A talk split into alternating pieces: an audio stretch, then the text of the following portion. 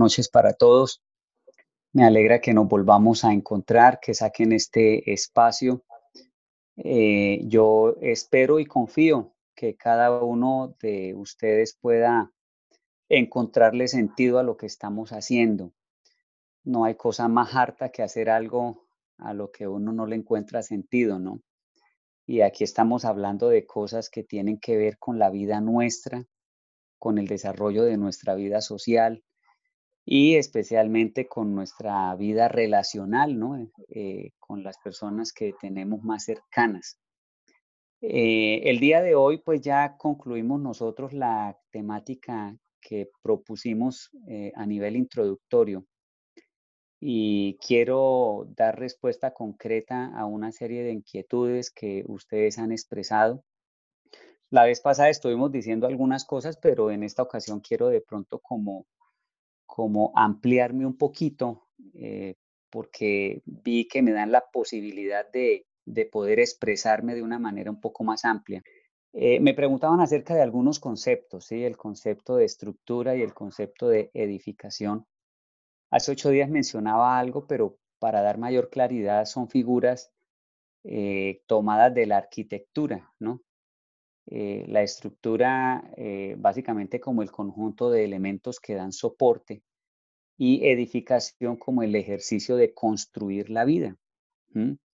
Y son expresiones que nosotros las vamos a estar utilizando muy frecuentemente. Hablar de, de, digamos, del desarrollo de la vida, siempre vamos a hablar de eso, la edificación, vamos a hablar de la estructura, de la estructuración de la vida. Eh, y espero que pues a manera de glosario vayamos entendiendo los conceptos, ¿no? Cuando hablemos de estructura estamos hablando de, todo eso que hace parte de, de, los elementos de soporte, lo básico. Si hay una buena estructura, yo puedo construir una buena vida. Si la estructura es débil, cualquier vientecito me puede echar al piso todo lo que he construido, ¿sí? Eh, y necesitamos entonces tener una estructura muy sólida unas condiciones internas en la vida muy fuertes que nos permitan enfrentarnos a cualquier tipo de situación, a cualquier tormenta y que permanezca en pie, que no se nos caiga el edificio de la vida. Nos ha costado mucho construirlo y pues si se nos cayera la pérdida sería eh, muy grande y queremos evitar eso. Entonces eh, vamos a ir estructurando la vida. Vamos a darle cimientos, a darle soporte, a colocarle bases sólidas que nos permitan desarrollar cosas muy grandes hacia el futuro. Eh, alguien preguntaba acerca de una frase mm, bíblica muy interesante que hace parte de un poema que se escribe desde la experiencia cristiana para referirse al amor. Es, es a la verdad un canto al amor en la mayor de sus expresiones. Y en algún momento me gustaría que lo analizáramos completo, porque es esa expresión del amor supremo a la que debemos llegar y de hecho a la que podemos llegar, porque necesito que cada uno de ustedes eh, se entusiasme con la idea de que podemos dar ese salto y podemos llegar a esa condición digamos, maravillosa de un amor maduro, de un amor solvente, ¿sí? Y eh, la pregunta es sobre una frase que dice, el amor todo lo sufre, todo lo cree, todo lo espera y todo lo soporta. Son cuatro cosas positivas del amor, pero hay que saberlas entender, ¿no? y para poderlas entender, tenemos que partir del hecho de que esas expresiones en su forma original fueron escritas en la lengua griega. El Nuevo Testamento de la Biblia cristiana se escribió básicamente eh, en griego y en arameo, pero en su mayoría en griego, y estas son expresiones griegas. A veces cuando se hace la transliteración al español, mm, no se logra eh, ser muy objetivo, muy, muy afortunado eh, en la manera de hacer esa, esa interpretación o, de hacer esa traducción, como popularmente se dice, ¿no? yo prefiero usar la expresión interpretación porque las lenguas realmente se interpretan. Eh, traducirlas no, no, no es como muy, muy justo, ¿no? El término. Pero partiendo desde el hecho de que son expresiones griegas, uno tiene que buscar en el griego lo que significa originalmente cada una de las palabras, porque cuando yo digo el amor todo lo sufre, lo primero que se nos viene a la cabeza es, pues nos tocó aguantarnos todo, porque pues, eh, así es el amor, y resulta que no, no es así, o cuando dice todo lo soporta, o sea, me tocó aguantármelo a él, diría ella, o él dirá, me tocó aguantármela a ella así como es, y, o sea que, que me fregué, perdónenme la expresión, pero realmente no está diciendo eso. Sufrir, cuando dice todo lo sufre, sufrir no es aguantar, ¿sí? Sufrir no es aguantar. Ya decíamos en una reunión anterior que el que aguanta llega un momento en el que se revienta, porque nadie tiene las condiciones eh, suficientes para aguantarse por ejemplo, las limitaciones de otra persona así de una manera eh, básica, elemental. No, no, no, sufrir no es aguantar. Sufrir es tener la capacidad para sobrellevar las condiciones limitadas de la vida de las demás personas, ¿sí? Eh, y eso es una capacidad que llega como resultado del amor, eso es fruto del amor. Cuando una persona desarrolla su estructura afectiva, es decir, tiene una base afectiva sólida, buena, de buena calidad, es una persona a la que no le queda difícil ver a los demás equivocarse y entenderlos, ¿sí? El término griego realmente significa disculpa o excusa. De modo que si hiciéramos una transliteración al español más justa, diríamos el amor todo lo disculpa o el amor todo lo excusa. ¿Sí ven ustedes? Y eso tiene más sentido, perdón, eso tiene más sentido que decir simplemente todo lo sufre, ¿sí? Eh, yo diría que desarrolla la habilidad de poder eh, justificar ciertas cosas. Eso lo hace el amor, sin caer en el campo de la alcahuetería, ¿no? pero sí tiene la habilidad de poder justificar el error de otro. Por ejemplo, una justificación fácil que el amor encuentra es que eh, al ver, por ejemplo, la necedad de alguien, al ver la, conducta agresiva de alguien, eh, el que ama diría, bueno, es una persona que tiene limitaciones muy fuertes en su carácter y hay que tratar de entenderlo. Pero el amor a la vez es sabio. Y entonces dice, yo no me voy a exponer porque esa persona con lo agresiva que es me puede hacer daño. Entonces yo tomo distancia, pero lo disculpo. No sé si me estoy dando a entender. No es que por disculparlo yo tengo que someterme a las personas porque el amor nunca se somete. El amor todo lo disculpa y todo lo, lo excusa. Y cuando dice todo es todo y ya vamos a entender porque, repito, me gustaría hablar de eso un poquito más a fondo, porque justamente después de esta línea viene una frase en el poema bíblico del amor, viene una frase y la frase es, el amor nunca deja de ser, el amor nunca se acaba.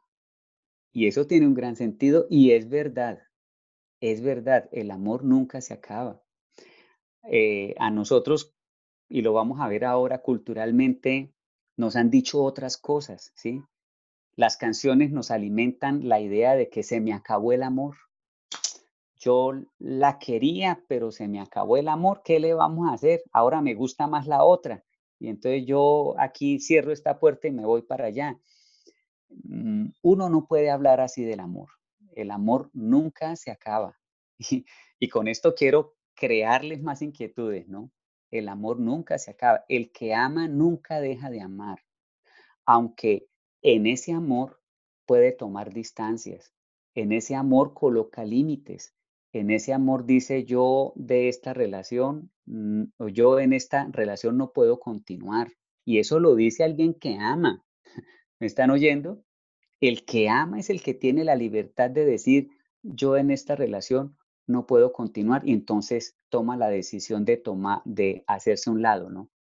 De, de, de, retirarse, eh, de dar por terminada alguna relación, porque las relaciones no son eternas. Eh, hay circunstancias y hay motivos por los cuales las relaciones se acaban. Y eso es válido. Pero volvemos a lo mismo, no cualquier motivo, no cualquier razón. Porque cualquiera diría, ah, entonces yo tengo la excusa perfecta para decir ya no más. Y no, no, no, no, no podemos ser tan irresponsables con esto. Entonces, fíjese que sufrir, repito, no es aguantar. Sufrir es aprender a excusar, aprender a disculpar. Ahora, cuando dice que todo lo cree, no es que sea el crédulo, la persona bobita, que todo lo cree, que vienen y le dicen cualquier cuento y, lo acepte, dice, bueno, sí, está bien, entonces sigamos, yo le creo. No, no porque precisamente el amor se sustenta en la verdad y el que ama conoce la verdad y el que ama descubre cuando le mienten. Cuando dice todo lo cree no es ser crédulo. Cuando dice todo lo cree es que desarrolla la capacidad de creer que la otra persona tiene el potencial para desarrollar su propia vida. Y que, por ejemplo, cuando la persona dice, es que yo voy a cambiar, yo voy a cambiar, el que ama dice, yo creo que puede cambiar y tiene el potencial para cambiar. Que lo haga es otra cosa, ¿sí? Que evidentemente yo descubra que la persona sí efectivamente está haciendo un trabajo sobre su propia vida para reformar su conducta, eso es de alabárselo. Pero que yo descubra que la persona que me dice yo voy a cambiar, pero todo el tiempo está cayendo en lo mismo y no hace nada por cambiar, yo sigo creyendo que puede cambiar porque tiene cómo, pero dadas las evidencias yo puedo tomar decisiones. ¿Me entienden? Y que tome decisiones no significa que no le crea, porque es que ese es el juego, eh, digamos, el juego mentiroso del, del amor como se concibe culturalmente, ¿no? Ella le dice a él, es que usted todo el tiempo es lo mismo, me dice a mí voy a cambiar, voy a cambiar y no cambia. Entonces yo voy a tomar la decisión de, de, no seguir con usted. Y entonces la otra persona dice, si ve que es que no me cree, si ve que es que no me perdona, y esta persona puede contestar, no, yo sí le creo, pero la evidencia me está dejando ver que usted no tiene interés en esto, pero sigo creyendo que usted es capaz, que usted puede, que usted tiene con qué superar eso, pero si no lo supera, yo no tengo interés de continuar acá. Y espero que me estén entendiendo estas ideas, porque a propósito estoy diciendo cosas para que ustedes vayan descubriendo que eso de, de, de creer, eso de perdonar, el perdón es un capítulo interesantísimo. Hemos estado pensando, aquí hago un paréntesis, hemos estado pensando en lo que viene. Eh, he pensado comenzar a hablar un poquito acerca de, cómo se da el proceso del desarrollo afectivo en la persona, desde la perspectiva teológica, ¿no?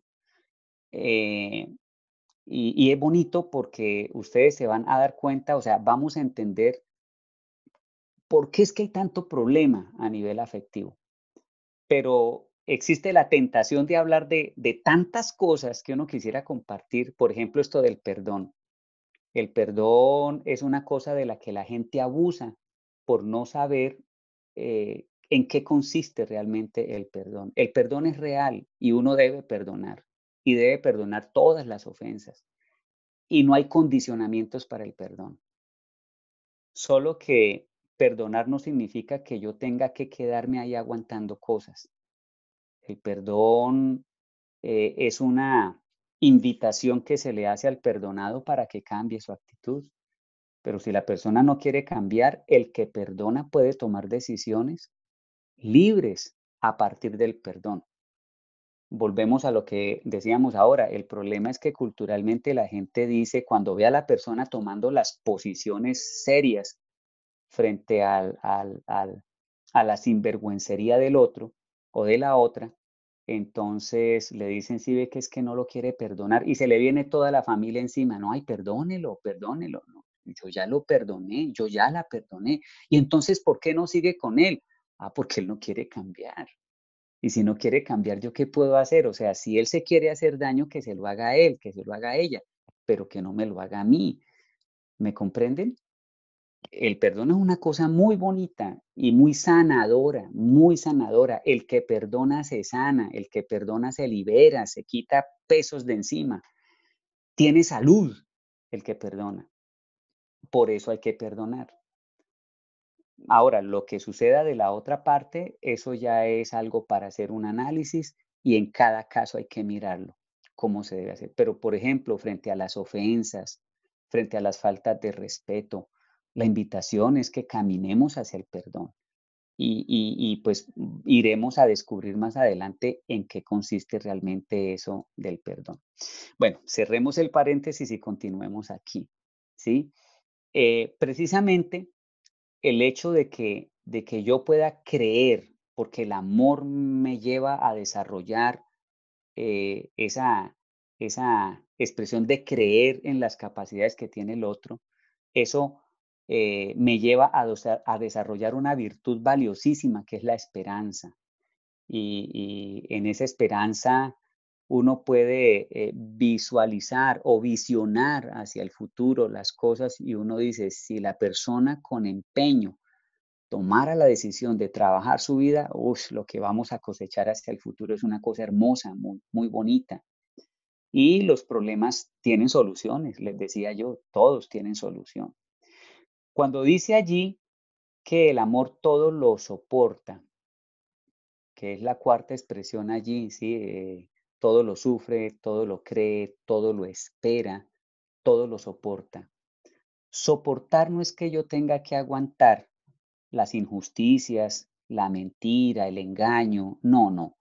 Soportar significa que la persona tiene temple, que tiene la fortaleza, podríamos decirlo, que tiene la estructura suficiente para que ninguna cosa lo destruya en la vida, ¿sí? Es alguien que resiste con entereza, que no permite que su vida se destruya por las limitaciones del otro, que van a venir muchas circunstancias complicadas, pero tiene él o ella la capacidad para mantenerse en pie a pesar de todo eso. Eso significa todo lo soporta. Y mire que todo eso son frutos del amor, todo eso es resultado de crecer en el amor. Aquí aprovecho para decirles lo que decíamos hace ocho días. Por eso crecer en, hacia el amor maduro no es una opción, es una necesidad. Si caminamos hacia allá, vamos desarrollando estas cosas y entonces nuestra vida será mucho mejor. Espero que hasta allí estemos aclarando las dudas. Por otro lado, para responder a una inquietud también que aparece allí, la elección de pareja es decir, elegir con quién me voy a casar o con quién voy a compartir mi vida es, es, cosa de, la voluntad de cada quien. ¿no? No, no hay algo escrito que diga cómo elegir la pareja indicada. Eh, si usted me lo pregunta, eso no tiene respuesta, ¿sí? Porque en la vida real no existe eh, la pareja ideal. Eso lo dicen las canciones. Y para las canciones suena bonito, ¿sí? Pero en la vida real la pareja ideal no existe. Es una elaboración de la expectativa que cada quien tiene. Y esa expectativa, como es la de cada quien, suele ser muy subjetiva, pero muy subjetiva. Cuando usted pone su mirada en alguien, es decir, usted se interesa efectivamente por alguien y usted le comenta a sus amigos, ahí es donde usted se da cuenta, sus amigos son como el medidor de la subjetividad de lo que estoy diciendo. Porque habrá un amigo que le dice, uy, qué lección tan buena. Habrá el otro que le dirá, pero usted, ¿qué le está viendo a él? ¿Qué le está viendo a ella? ¿Sí? Eh, llegará su mamá con ese celo de mamá, ¿usted qué le está viendo a esa, a esa flaca? ¿Sí? Pero llega su papá y dice, uy, mi hijo puso bien el ojo. ¿Me están comprendiendo eso? Eso es muy subjetivo, ¿sí? No, no, no hay un, un método ideal para elegir la pareja ideal. Lo que yo sí les puedo asegurar es que en la medida en que la persona vaya desarrollando su afectividad, tendrá más elementos de juicio para hacer una elección sabia y para no equivocarse. ¿Sí? El secreto está entonces en crecer afectivamente. ¿Ven ustedes? Si yo voy creciendo en el amor, es decir, si en mí la condición afectiva se va fortaleciendo, a mí me queda cada vez eh, más fácil ser objetivo, por lo tanto, me voy a engañar menos. Y oigan cómo lo digo, me voy a engañar menos porque en las discusiones uno siempre dice, usted me engañó, me hizo creer que usted era tal cosa y resulta que no. Fui yo enamorado que me ilusioné y visualicé cosas y vi cosas que nadie más las veía, solo las veía yo porque estaba enamorado, ¿sí? Entonces, si yo voy desarrollando mi afectividad, voy a contar con los elementos de juicio suficientes para hacer una buena elección. Ahora, después de que usted elige, usted se va a encontrar con una realidad y con esto voy a responder a otras inquietudes que hay allí. Y es que la vida de pareja es muy complicada. Es muy complicada. ¿Por qué? Por nuestra inmadurez. Esa es la razón. La vida de pareja se complica para mí por mi inmadurez. Miren ustedes que cosas simples, cosas pequeñas detonan conflictos enormes, ¿sí?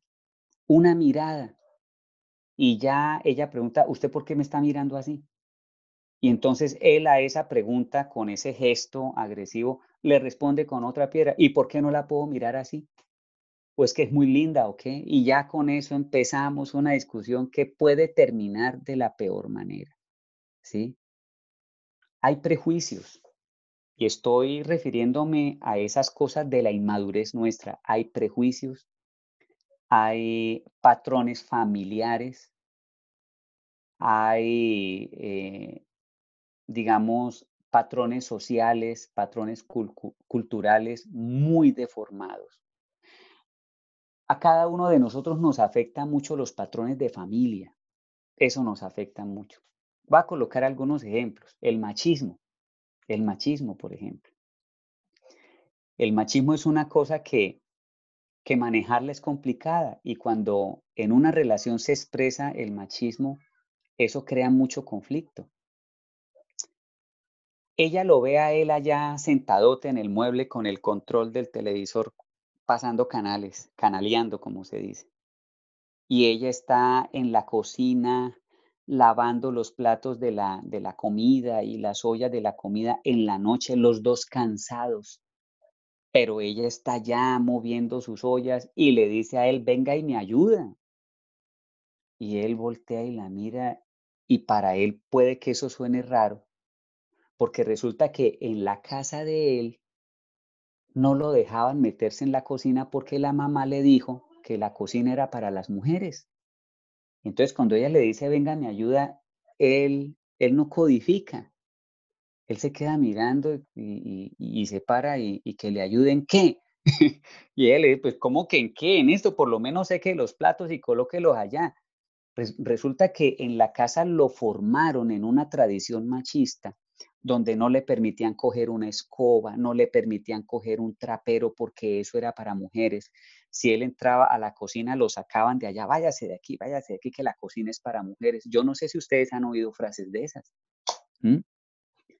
Y miren cómo eso genera conflicto en la casa. ¿Sí? Cosas como esas.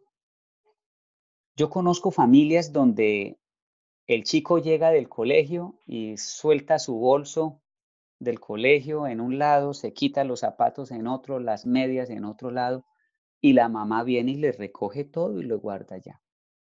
Ah, pero a la hija de la casa es así, niña, ¿usted por qué es tan desordenada? ¿Por qué deja eso ahí? Vea, recoja eso de ahí. Y en ese patrón se forma la persona, crece, y cuando establece una relación de pareja, eso es lo que tiene para aportarle a la relación de pareja. Entonces ella dice, pero usted por qué es tan desordenado? Y él dice, ¿cuál desordenado? Para él es una conducta normal hacer las cosas de esa manera. Para ella no. ¿Ven ustedes? Hay cosas, por ejemplo, como la infidelidad. La infidelidad. Eso es algo que, eh, ¿cómo les diría yo? Ha vulnerado la moral de la vida de las personas. porque por todos lados usted mira las novelas, mira las películas, mira las noticias, habla con los amigos, escucha los comentarios de la familia. Puede ser que a nivel de la casa también entre papá y mamá se dieron cosas de esas. Y por todos lados usted ve infidelidad.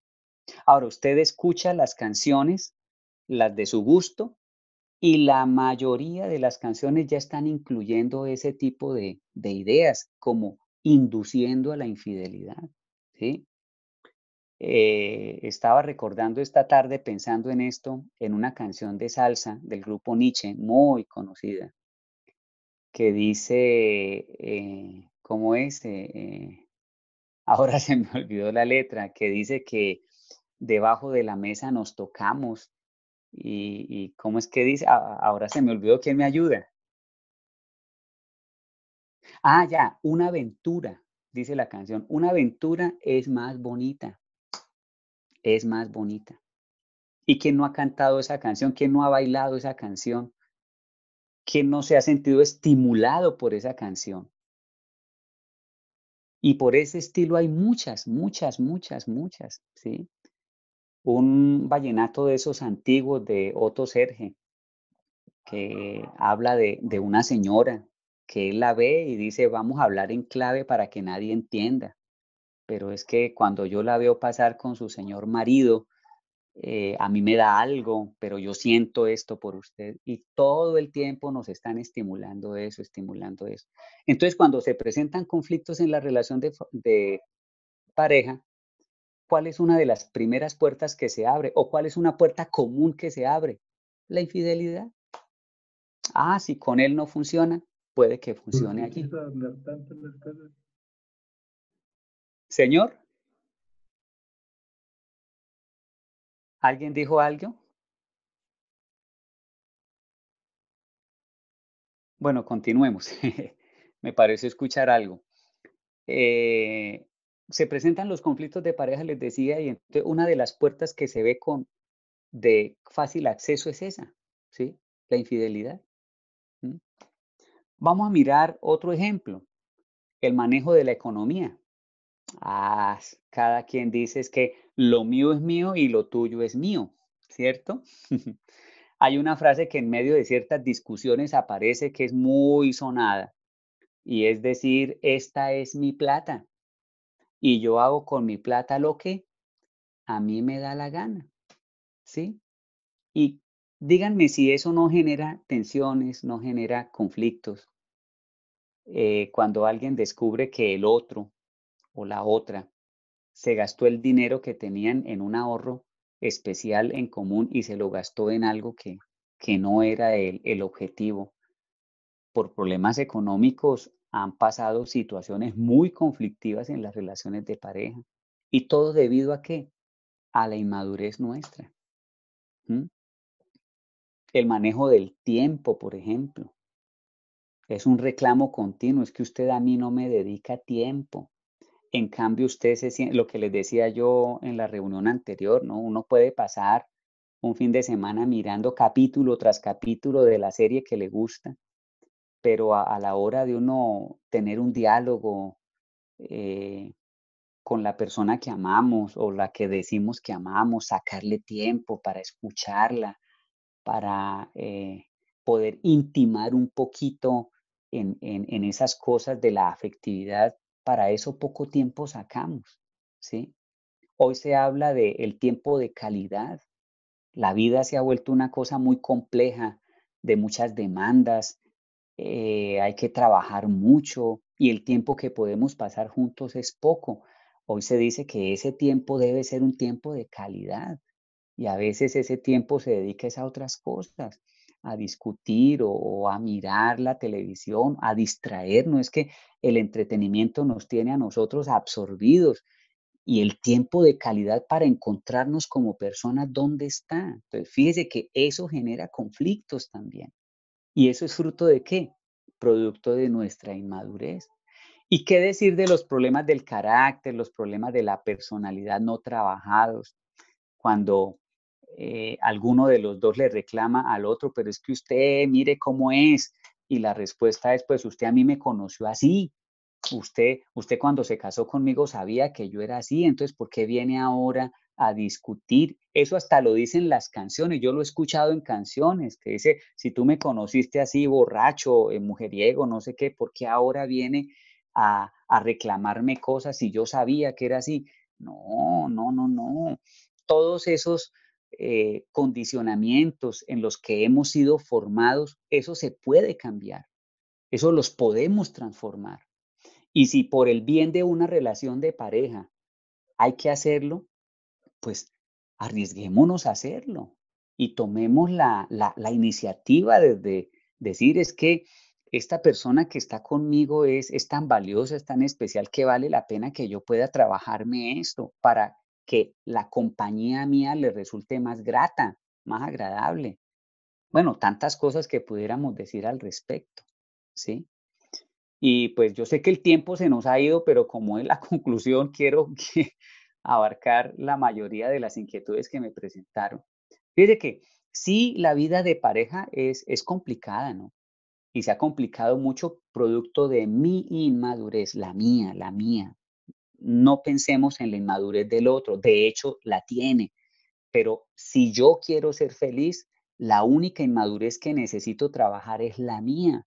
Y al trabajar la mía, yo crezco, me desarrollo afectivamente y entonces puedo amar de la manera como debo hacerlo, de una manera solvente. Y eso garantiza mi felicidad. Y ahí es donde vienen otros términos que me preguntaban, eh, necesidad versus disfrute y esfuerzo versus sacrificio. Y con frases simplemente voy a, decir lo que, lo que de alguna manera eso quiere significar. Necesidad tiene que ver con un sentimiento. Y con eso ya estoy definiendo todo. Es un sentimiento, es cómo me siento yo, ¿sí? Es sentir que algo me hace falta.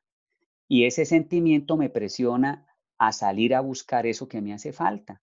Por lo tanto, voy a estar presionado todo el tiempo por mi necesidad. O sea que la necesidad hay que superarla, el sentimiento de necesidad hay que superarlo.